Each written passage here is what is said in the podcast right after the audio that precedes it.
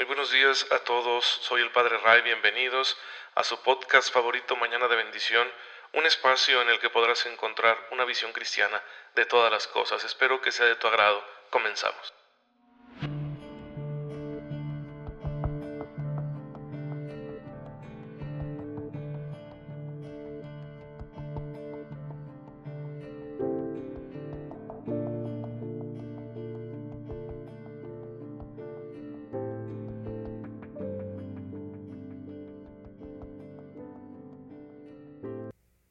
Muy feliz sábado, queridos hermanos. El Señor los bendiga. Bienvenidos a su podcast Mañana de Bendición. Soy su amigo el Padre Ray. Les envío un fuerte abrazo y un cordial saludo a todos ustedes que tienen la amabilidad de recibir este medio de formación cristiana mañana con mañana, que quiere ser un impulso para que todos nos planteemos con la mayor seriedad posible la propuesta que Jesús nos hace en el Evangelio, que es una llamada a la santidad, a vivir santamente. Y todos los sábados, la Iglesia nos propone recordar con una especial devoción a la Santísima Virgen María, Madre de Jesucristo, nuestro Dios y Señor, porque ella fue la primer discípula, la primer creyente, la que acogió la palabra, se abrió al don del poder de Dios que quería actuar a través de ella, y bueno, pues fue fiel, fue fiel hasta el final, hasta la cruz, un momento muy duro para ella sin lugar a dudas, pero después le tocaría la alegría de ser testigo de la resurrección y de acompañar a la iglesia naciente en aquel espíritu de oración con el que aguardaban la venida del Espíritu Santo según lo prometido por Jesucristo mismo. Y bueno, pues en ella encontramos un modelo de fe. Si queremos ser santos, podemos contemplar a nuestra Santísima Madre y conocer sus virtudes e imitarlas con la gracia de Dios. Pero además la Iglesia nos sigue presentando día con día, pues el elenco de los, de los santos, de los mártires especialmente, hermanos nuestros que en circunstancias muy adversas dieron su vida por Jesucristo nuestro Señor, dieron su vida por la fe.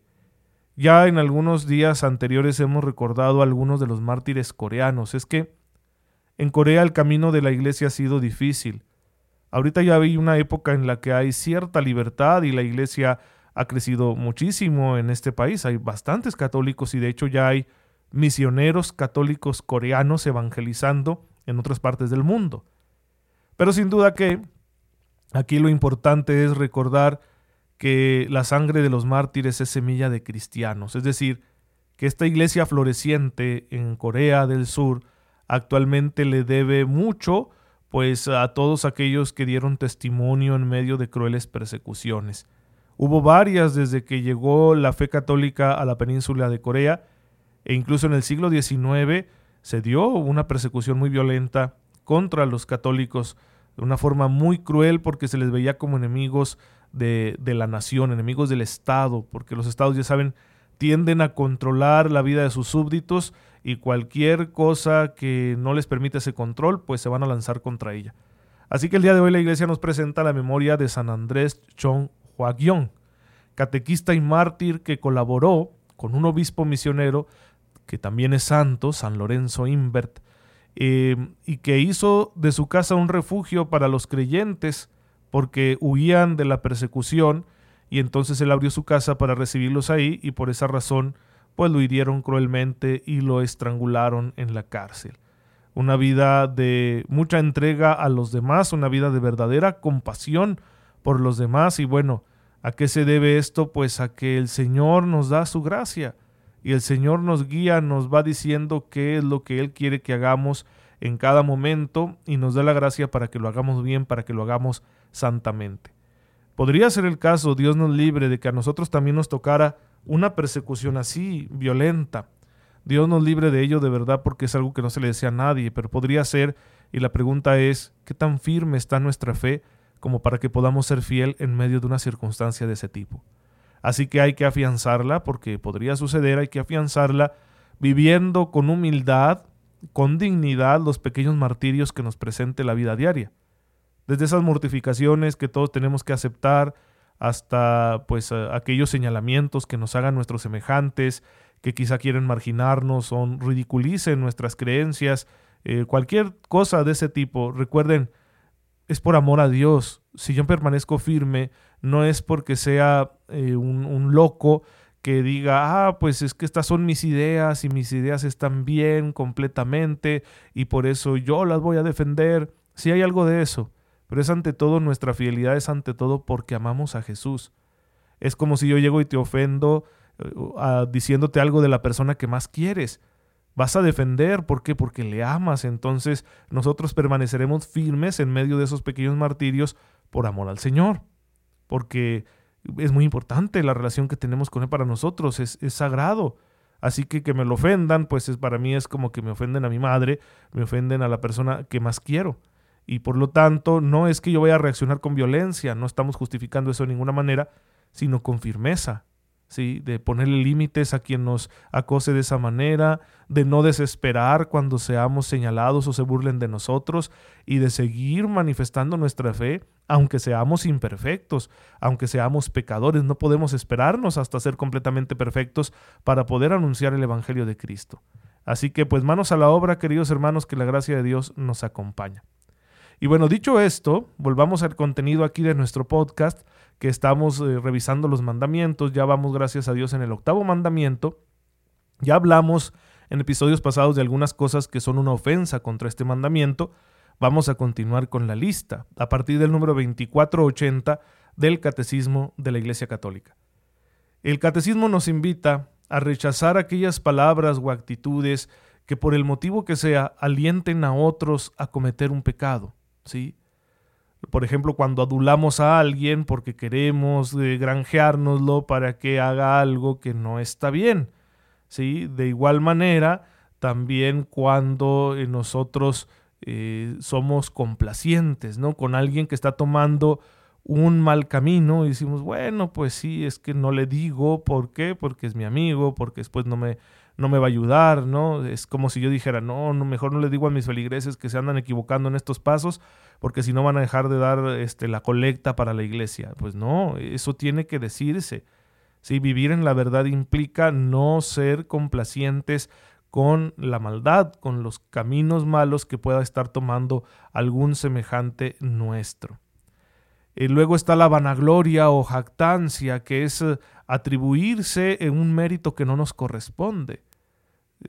Por ejemplo, alguien, eh, no sé, en el, gobierno, ¿no? Y tiene a su disposición el dinero de los contribuyentes y lo gestiona bien, gracias a Dios, y hacen una carretera que es un beneficio para todos, pero luego lo presume como si fuera un logro suyo. Sí, pues eso es vanagloria. Y eso es una mentira, porque en realidad lo único que hizo fue gestionar los recursos, los pusieron los ciudadanos con sus contribuciones. No se diga la mentira, es un atentado directo contra el octavo mandamiento y la mentira consiste en decir falsedad con intención de engañar. Y recuerden que al Señor Jesús no le gustaban las mentiras. En Juan 8:44 Él les dice a los judíos, su padre es el diablo porque no hay verdad en él. Cuando dice la mentira, dice lo que le sale de dentro porque es mentiroso y padre de la mentira. Entonces las mentiras son un pecado claro, su gravedad va a ser distinta. ¿sí? ¿Por qué? Porque depende de qué materia estemos mintiendo y con qué fin. Eso puede hacer que las cosas sean más o menos graves. Así que no hay que meterlo todo en el mismo saco. No todas las mentiras tienen eh, el mismo nivel moral. La gravedad de la mentira se va a medir según la naturaleza de la verdad que se deforma según las circunstancias, las intenciones del que la comete y los daños padecidos por aquellos que resulten perjudicados. No es lo mismo mentir porque me da pena reconocer delante de mis acreedores que no tengo dinero para pagarles. No es lo mismo que mentir para conseguir un beneficio ilícito, ¿sí? Son cosas distintas en su gravedad moral y por eso hay que estar muy atentos. ¿Podría una mentira llegar a ser un pecado mortal? Claro, cuando se realiza de manera deliberada para conseguir un beneficio egoísta y afecta gravemente a terceros, obviamente es un pecado mortal. Pero es que me dio miedo reconocer que yo en el momento no tenía dinero para pagar mi deuda y mandé al niño que dijera que yo no estaba. Bueno, no es lo mejor, pero no es un pecado tan grave. Bien, la mentira es condenable por su misma naturaleza, porque es un abuso de la palabra. Dios nos ha permitido tener esta cualidad que nos hace comunicarnos, pero hay que comunicar la verdad. ¿sí? No, no significa decirlo todo a todos, porque no a todos les corresponde saberlo todo, pero es muy distinto retener la verdad a mentir. porque mentir es decir una falsedad que lleva ya una intencionalidad, la intención de engañar. ¿sí? De, por ejemplo, yo rompí el vaso, pero digo que fue mi hermano.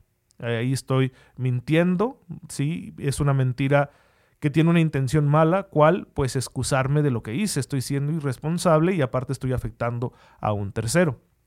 En ese sentido, ¿sí? esta intención deliberada de engañar es lo que hace grave a la mentira, es lo que la vuelve un acto contra este mandamiento. La culpabilidad acerca de una mentira es mayor cuando la intención de engañar pues corre el riesgo de tener consecuencias negativas para aquellos que son desviados de la verdad, ¿sí? Supongamos que a mí me toca hacer un puente y luego no lo he hecho por la razón que sea y la autoridad me pide cuentas y me dice, ya está el puente hecho y digo, ah, sí, ya está hecho. Y entonces eh, con esa mentira muchos van a intentar cruzar por ahí, pero no hay puente y pueden verse afectados en su integridad. Así que esa mentira mía tiene mayor gravedad por las consecuencias que ha tenido en otros.